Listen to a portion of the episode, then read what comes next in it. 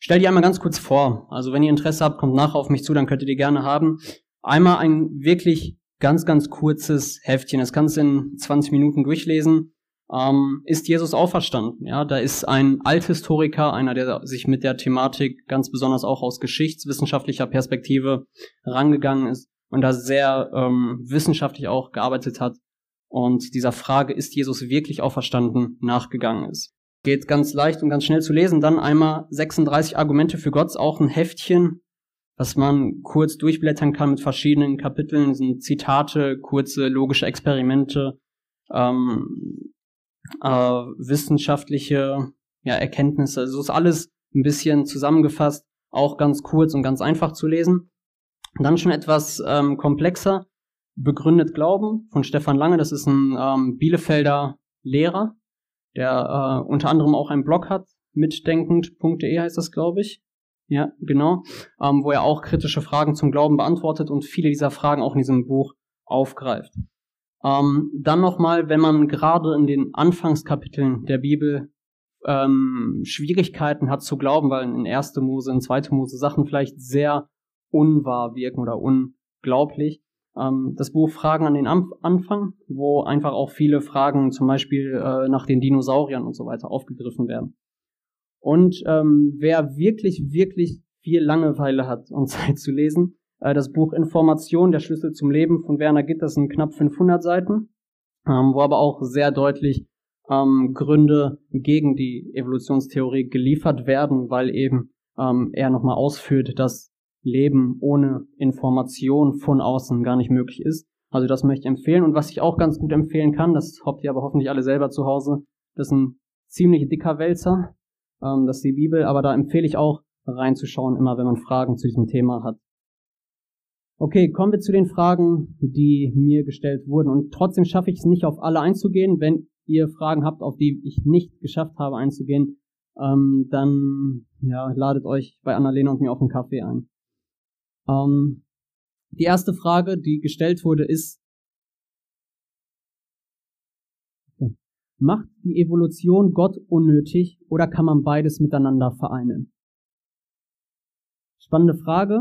Ähm, der Gedanke, der dahinter steckt, ist meistens der, dass man grundsätzlich an Gott glaubt, aber weil die äh, Evolution ja so gut belegt ist, versucht man irgendwie einen Kompromiss dazwischen zu schließen. Also dass man irgendwie Gott und die Evolution miteinander versucht zu vereinen.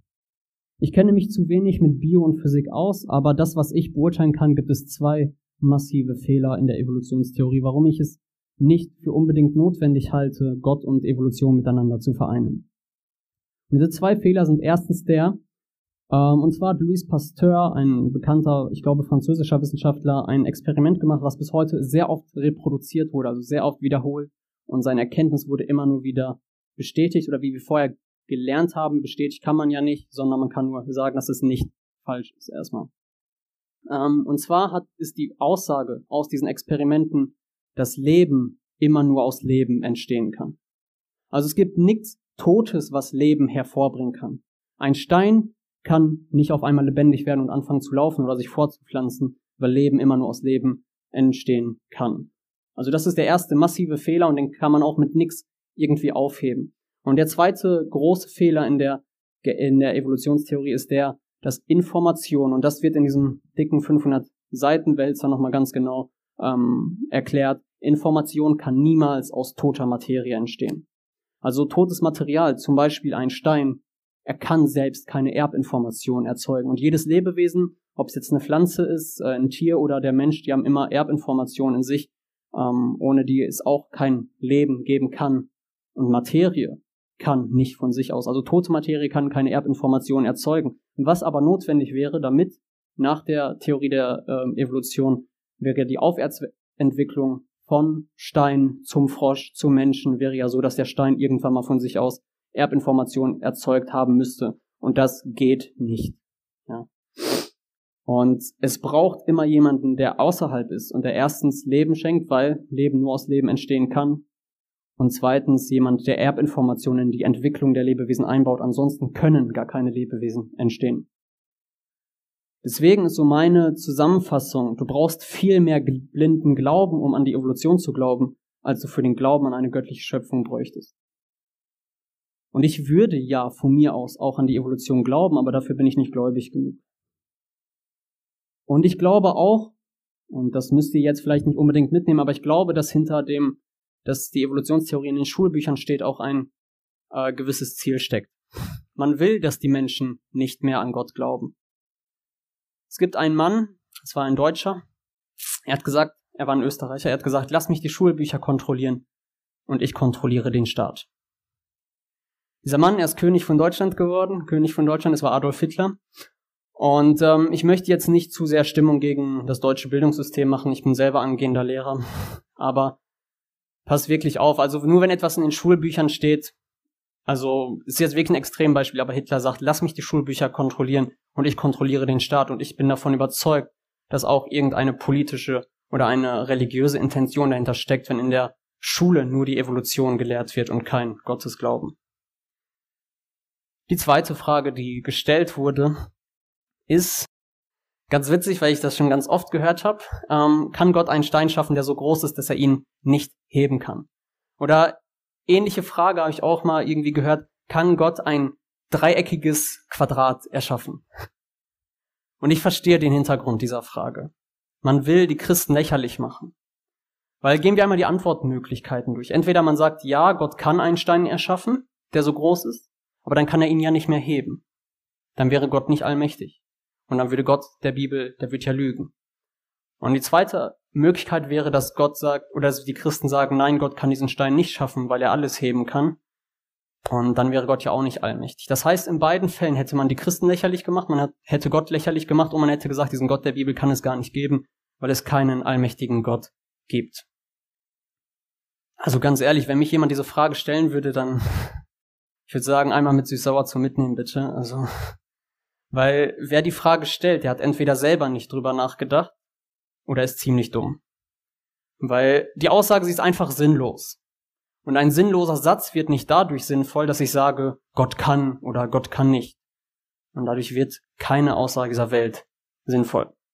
Ludwig Wittgenstein, die BSBler müssten ihn kennen, ähm, einer der bedeutendsten Philosophen des 20. Jahrhunderts und er hat sich ganz besonders mit Sprachphilosophie auseinandergesetzt. Ähm, kann ich jedem empfehlen.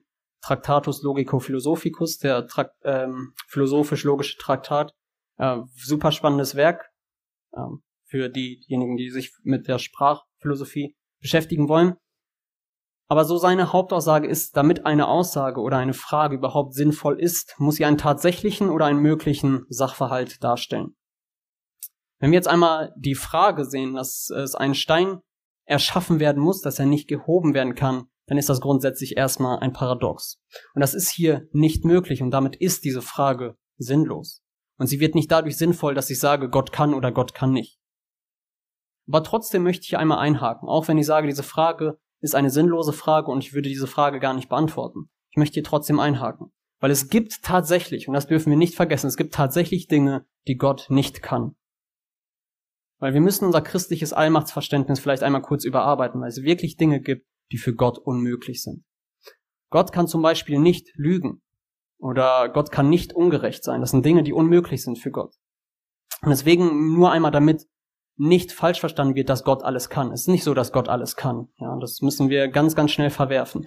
Wir müssen unser christliches Allmachtsverständnis so überarbeiten, dass wir sagen, Allmacht bedeutet nicht, dass Gott alles kann, sondern dass Gott alles kann, was er möchte. Gott wird durch nichts und niemanden eingeschränkt, außer durch seinen eigenen Willen. Also Gott kann alles das, was er möchte, aber es ist nicht so, dass Gott äh, alles andere kann, weil er halt nicht lügen möchte. Deswegen kann er das auch nicht. Alles andere, was er machen möchte, das kann er auch. Aber noch ein kurzer Exkurs, ja, also weil dann oft ähm, Christen sehr blamiert werden, ja, wenn sie diese Fragen nicht beantworten können und dann wird gesagt, ja, euer Gott ist klein, weil ihr diese Frage nicht beantworten könnt. Aber wenn Christen eine Frage so beantworten, dass Gott nicht allmächtig ist, sagt das ja noch nichts über Gottes Eigenschaften aus. Also diese Menschen, sie wissen es vielleicht einfach nicht besser. Aber es wäre doch dumm, von der Antwort eines Menschen die Fähigkeiten einer höheren Macht einzuschränken. Das wäre so, wie wenn ich sage, Zellatmung gibt es nicht. Also diese kleinsten mikrobiologischen Prozesse, die in unserem Körper ablaufen, die gibt es nicht. Boah, weil ich die nicht verstehe. Also die laufen mir drinnen. Wenn du mir dazu Fragen stellst, könnte ich die nicht beantworten. Aber das heißt nicht, dass es diese Prozesse nicht gibt. Noch eine Frage. Ähm, nur die Bibel redet von Jesus, gibt es überhaupt außerbiblische Beweise? Und erstmal ist die Aussage vorher falsch. Es gibt nicht nur biblische Belege, sondern es gibt auch außerbiblische. Also nur ein paar Beispiele zu nennen, Josephus Flavius, Tacitus, Plinius der Jüngere oder Julius, das ist nur eine Anzahl davon. Aber wir müssen schon sagen, dass es relativ wenig Aussagen außerhalb der Bibel, gerade zeitgenössische Aussagen, sehr wenig über Jesus gibt. Aber dazu muss man eine Sache über Geschichtsschreibung wissen. Die römische Geschichtsschreibung hat grundsätzlich nur über Rom geschrieben. Also Palästina ist eine ganze Ecke weg von Rom und es kam eigentlich nie vor, dass in der römischen Geschichtsschreibung überhaupt, außer von den römischen Eroberungen, überhaupt über diese eroberten Gebiete geschrieben wurde. Und deshalb ist es schon ein Weltwunder, dass überhaupt die römische Geschichtsschreibung Jesus überhaupt erwähnt. Und wenn gesagt wird, dass es sehr wenig Belege außerhalb der Bibel gibt, dann ist es schon trotzdem ein sehr starkes Indiz dafür, dass Jesus auch ähm, genau der war, äh, die, die, von dem die Bibel behauptet, dass er es ist, weil ansonsten die römische Geschichtsschreibung ihn gar nicht erwähnt hätte, weil sie über unbedeutende, ähm, re unbedeutende Regionen für sie gar nicht geschrieben haben. Jetzt ist es auch noch so, dass jedes anerkannte Werk der alten Geschichte von einer gesicherten Existenz von, Existenz von Jesus redet. Und das ist auch egal, in welches Land auf dieser Welt ihr guckt. Jedes Land auf dieser Welt, das in dem alte Geschichte unterrichtet wird, schreibt in diesen Standardwerken für alte Geschichte, dass Jesus existiert hat. Und auch diese tendenziell atheistischen Althistoriker, sie müssen zugestehen, dass Jesus existiert hat. Und dazu ist sein Leben viel zu gut in den Quellen abgesichert. Und es sind vier Sachen, die sich decken, wo die Wissenschaft sich vollkommen sicher ist, dass die aus Jesus Leben wahr sind. Erstens, Jesus hat gelebt, klar. Das ist wahr. Zweitens, er hatte einen messianischen Anspruch. Das schreiben auch die römischen Quellen, dass sie sagen, Jesus hat sich selber als Gott gesehen. Drittens, er wurde durch eine Kreuzigung hingerichtet und starb. Das ist auch fest belegt. Und viertens, kurz nach seinem Tod behaupteten viele seiner Nachfolger, er wäre vom Tod auferstanden und waren bereit für diese Aussage zu sterben. Und diese vier Sachen, sie sind besser abgesichert als die Existenz von Napoleon und sie sind besser abgesichert als die Existenz von Alexander dem Großen. Also man kann der Bibel gut glauben, aber wie ich vorher gesagt habe, die meisten möchten es einfach gar nicht. Vor kurzem hat ein deutscher Politiker eine Rede gehalten und er hat da gesagt, lehre uns, dass wir sterben müssen, auf dass wir klug werden. Eine alte buddhistische Weisheit. Und die Leute haben applaudiert. Und dann hat er gesagt, wisst ihr was? Das ist eigentlich ein Bibelpsalm, aber wenn ich das gesagt hätte, hättet ihr nicht geklatscht. Auch dieser Napoleon, der, wenn wir Jesus anzweifeln, auch, den müssten wir dann auch anzweifeln, er sagt, der Mensch ist bereit, alles zu glauben. Es darf nur nicht in der Bibel stehen. Bei jeder antiken Quelle, und ich bin, also Althistoriker weniger, ich mag die alte Geschichte nicht so, aber ich bin trotzdem Geschichtswissenschaftler und bei jeder antiken Quelle gehen wir grundsätzlich erstmal davon aus, dass sie die Wahrheit sagt. Wir suchen nach Gründen, warum sie vielleicht nicht wahr sein könnte, aber grundsätzlich gehen wir davon aus, dass sie wahr ist. Einzig und allein die Bibel wird von vornherein als Märchenbuch verschrien. Jede alte, jede andere alte Quelle wird grundsätzlich erstmal als wahre Aussage angenommen. Und dabei ist sich die historische Forschung mittlerweile auch einig, dass die Bibel wahrhaftig geschrieben wird. Das heißt, wahrhaftig heißt, man kann nicht sagen, ob sie wahr ist, aber die, die das geschrieben haben, die haben es für die Wahrheit gehalten.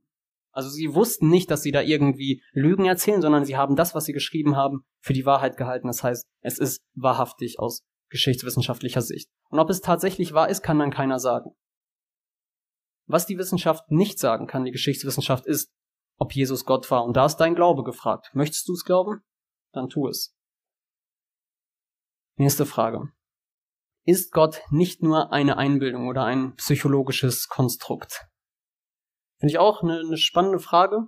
Ähm, sehr nah damit verbunden. Das sind jetzt Sachen, die nicht als Frage reinkamen, aber zum Beispiel auch ähm, die Aussage von Sigmund Freud, dass Gott eine Wahnvorstellung ist, oder auch von dem äh, Naturwissenschaftler Richard Dawkins, der sagt, äh, der ein Buch rausgebracht hat mit dem Titel Der Gotteswahn. Wir müssen dazu definieren, dass ein Wahn immer ein gefährlicher Irrglaube ist. Ein weiterer Kritikpunkt am christlichen Glauben von Ludwig Feuerstein, die sogenannte Projektionshypothese. Das heißt, wir Menschen, wir wissen, dass wir unvollkommen sind, wir wissen, dass wir Fehler haben, es gibt Sachen, die uns fehlen. Und wir projizieren das auf ein höheres Wesen, das in unseren Köpfen wir uns selber erschaffen. damit wir uns auf dieses Wesen ausrichten können, das perfekt ist. Damit wir einen Gott haben, der in unseren Köpfen entsteht und der die Eigenschaften hat, die wir vermissen und uns wünschen. Also glauben wir, dass dieser Gott, den wir uns in unserem Kopf äh, ja, produzieren, dass er sie hat. Wie ich vorher schon gesagt habe, wir können das ja nicht wissenschaftlich überprüfen, ob Gott nur eine Einbildung ist. Aber eines muss ich klarstellen. Das Wort Wahn ist hier vollkommen fehl am Platz. Ja, das Psychiatriewesen weiß schon lange von den positiven Effekten eines Gottesglaubens. Und es ist also keineswegs schädlich, wie ein Wahn. Also ein Wahn ist immer schädlich, aber es ist keinesfalls schädlich, an Gott zu glauben, sondern wie man in Psychiatriewesen mittlerweile weiß, es ist sehr gesund für Körper und Geist, an Gott zu glauben. Und als Stephen Hawking einmal gesagt hat, Glaube an Gott ist für diejenigen, die sich vor der Dunkelheit fürchten, wurde John Lennox, ich glaube einige kennen ihn, er war mal am BSB vor ein paar Jahren, ähm, er wurde gebeten, eine Antwort darauf zu formulieren und er hat gesagt, okay, ich werde jetzt nicht diese Aussage kommentieren, sondern ich sage einen neuen Satz und er hat gesagt, und Atheismus ist für diejenigen, die sich vor dem Licht fürchten. Also ich kann nicht beweisen, und da niemand kann beweisen, dass Gott eine Einbildung ist oder nur ein psychologisches Konstrukt, das kann ich nicht beweisen, aber ich kann mit Sicherheit sagen, dass es keine schädliche Einbildung ist, wie es oft vermittelt wird. Ich habe auch noch die Frage gestellt, ähm, was lässt dich an der Bibel zweifeln? Und ein Punkt, der da aufgeführt wurde, hat eine Person geschrieben, Wunder. Also Wunder sind diejenigen, die mich an der Bibel zweifeln lassen. Kurz zur Definition, was sind überhaupt Wunder? Wunder sind Situationen oder Begebenheiten, wo die Naturgesetze aufgehoben werden oder nicht wirken. Ähm, wenn wir zum Beispiel uns die Gravitationskraft angucken, ähm, die Gravitationskraft ist ein Naturgesetz und es wäre jetzt ein Wunder, wenn wir diese Gravitationskraft überwinden und beispielsweise über Wasser gehen würden. Und jetzt sagt uns die Bibel, dass Jesus übers Wasser gegangen ist. Aber das wäre doch unmöglich wegen der Naturgesetze. Und deswegen sagt heutzutage die Religionswissenschaft, diese Aussage ist nur sinnbildlich zu verstehen. Jesus ist nicht, ich, Jesus ist nicht wirklich übers Wasser gegangen, sondern damit soll gezeigt werden, dass du an Gott glauben sollst, dann sind alle Dinge möglich oder irgendwie sowas in der Art. So soll das dann verstanden werden. Und damit wird gesagt, dass die Naturgesetze über Gott stehen. Aber nehmen wir einmal kurz an, Gott hat die Naturgesetze gemacht. Ja, nur als Annahme einmal. Gott hat die Naturgesetze gemacht und steht über ihnen. Ich habe einen kleinen Neffen, der ist so winzig. Und stellt euch einmal vor, er hat einen Pool im Garten, einen großen, 1,30 Meter tief. Er würde versuchen, über dieses Wasser zu gehen. Wer glaubt, dass er untergehen würde, aber so richtig? Also ich bin, also der würde mit Pauken und Trompeten wird er untergehen. Also ich wüsste nicht, was ihn oben hält. Weil die Schwerkraft, die zieht ihn runter. Ja, also die Naturgesetze greifen, er versucht übers Wasser zu gehen, er wird runterfallen und wird nicht übers Wasser gehen, weil die Schwerkraft ihn runterzieht. Aber wenn ich ihn jetzt an den Hüften halte und übers Wasser gehen lasse, gibt es dann das Naturgesetz der Schwerkraft immer noch? Natürlich. Natürlich gibt es das, aber sie wird durch eine höhere Macht außer Kraft gesetzt, durch eine größere Macht außer Kraft gesetzt. Es verliert in diesem Fall seine Wirkung, obwohl dieses Naturgesetz immer noch gibt. Weil ich ihn halte, wird dieses ähm, in diesem Fall nicht wirken, obwohl es dieses Gesetz immer noch gibt. Und genauso arbeitet Gott. Ja, diese Gesetze wirken, aber wenn Gott eingreift, und das macht er übrigens auch nicht, um sich Menschen zu zeigen, ich bin, Gott glaubt an mich, ja. Das ist ein großer Irrglaube. Gott wird nicht Wunder zeigen, damit Menschen an ihn glauben. Jesus sagt sogar, ich zeige euch eben deshalb keine Wunder, weil ihr nicht an mich glaubt. Und das ist auch der Grund, warum viele, die nicht an Gott glauben, gar keine Wunder sehen. Weil Jesus versucht nicht, die Menschen durch Wunder zu überzeugen. Es sind meistens die Menschen, die eh schon an Gott glauben, die Wunder mitbekommen. Einmal kurz eine Umfrage. Wer hier im Raum glaubt an Gott? Einmal kurz Hand ganz hoch. Jetzt Hand einmal wieder runter. Und wer von denen, die jetzt gerade die Hand gehoben haben, hat schon einmal Wunder mit Gott oder durch Gott erlebt? Auch wieder einmal Hand ganz hoch. Ähm, wenn ich bei Nicht-Christen fragen würde, wer schon mal wirklich Wunder erlebt hat, dass Naturgesetze außer Kraft gesetzt wurden, da würden wahrscheinlich verschwindend wenige sagen, dass sie schon mal Wunder erlebt haben. Und die Wunder sind für denjenigen sichtbar, der glaubt, durch all die Sachen, die ich schon mit Gott erlebt habe, da erscheinen die Bibel, die Wunder der Bibel erscheinen für mich gar nicht mehr unwahrscheinlich und unglaubwürdig. Also durch die Sachen, die ich mit Gott erlebt habe, wo Gebete erhört wurden, wo Gott in mein Leben eingegriffen hat, vielleicht nicht Naturgesetze außer Kraft gesetzt wurden, wie es bei, bei den Menschen in der Bibel manchmal war. Übrigens auch ganz kurz Exkurs. Ähm, Wer da Interesse hat, kann mich nachher auch darauf ansprechen. Ich habe einen Bibelkommentar gelesen, dass es nur in vier kurzen Perioden in der Bibel überhaupt Wunder gab. Ja? Und den Rest der Bibel über diese mehrere hundert Jahre hinweg gar keine Wunder gab. Also das ist auch nicht in der Bibel immer das Selbstverständlichste, dass es Wunder gab. Ähm, und heute ist es weniger so, dass Gott direkt in die Natur äh, eingreift und die komplette Naturgesetze außer Kraft setzt. Wunder sind für die, die sowieso schon an Gott glauben, meistens. Ähm, und wenn man an Gott glaubt und die Sachen, die man mit Gott erlebt hat, dann erscheinen für mich persönlich die Wunder der Bibel gar nicht mehr unwahrscheinlich und unglaubwürdig. Es ist spät, ich gehe auf die letzte Frage noch ein. Liegt es an der Intelligenz, wenn manche Menschen nicht an Gott oder an die Evolution glauben? Und die Antwort ist da ein ganz klares Nein. Auf beiden Seiten haben wir wahnsinnig viele intelligente Menschen. Und Glaube ist keine Frage der Intelligenz. Weil wenn es so wäre, da würde sich ja der Mensch den Weg zu Gott bahnen. Früher haben die Menschen versucht, Gott zu beweisen. Ja, es gab im Mittelalter zum Beispiel die fünf Wege von Thomas von Aquin oder auch René Descartes, Aristoteles. Es gab viele verschiedene Menschen, die Gottesbeweise sich herausgesucht haben. Aber wir müssen da heute Nacht nicht tiefer einsteigen. Das Problem der Gottesbeweise ist der Weg, der auf dem Weg oder der Weg, der gegangen wird. Wenn ich durch die Gottesbeweise an Gott glauben würde, dann würde alles mit mir und mit meiner Vernunft anfangen. Gewissermaßen würden wir Gott die Erlaubnis geben zu existieren, weil es für mich logisch schlüssig ist. Aber so ist der Gott der Bibel nicht. Es ist Gott, der die Menschen zu sich ruft. Der Glaube an Jesus startet niemals in der Vernunft der Menschen, sondern es ist ein Rufen Gottes, der jeden Menschen zieht und das vollkommen unabhängig von der Intelligenz des Menschen. Wenn wir Gott mit hochkomplizierten Gleichungen und Gedankenspielen beweisen können, dann hätten wir ein noch weiteres Problem. Viele Menschen könnten diese logischen Pfade, diese Argumentation vielleicht gar nicht nachvollziehen und sie müssten der Logik anderer Menschen vertrauen, um überhaupt an Gott glauben zu können. Also es wäre gar nicht so sehr ein Vertrauen auf Gott, sondern ein Vertrauen auf andere Menschen, auf die Intelligenz anderer Menschen und das ist total außerbiblisch. Und außerdem sagt auch die Bibel immer wieder, ihr müsst werden wie Kinder. Und da wäre es nicht unbedingt passend, wenn dann der Glaube an Gott eine Frage der totalen Intelligenz wäre. Das wäre ein Problem. Gott will jeden Menschen in seinem Reich haben, unabhängig von Intelligenz, von Bildung, von Rasse und vom Geschlecht. Und er sagt außerdem, sagt Gott sogar, was ich vor den Intelligenten und Gebildeten verborgen habe, das habe ich denen gezeigt, die nicht so intelligent sind.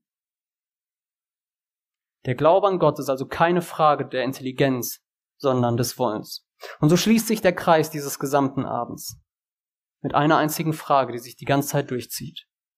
Und durch diese ganze Diskussion und auch in den nächsten Wochen sich immer wieder durchziehen wird. Die Frage ist nicht, ob du an Gott glauben kannst, weil die Wissenschaft was anderes sagt oder weil es Leid gibt, sondern die Frage ist, möchtest du an Gott glauben? Amen.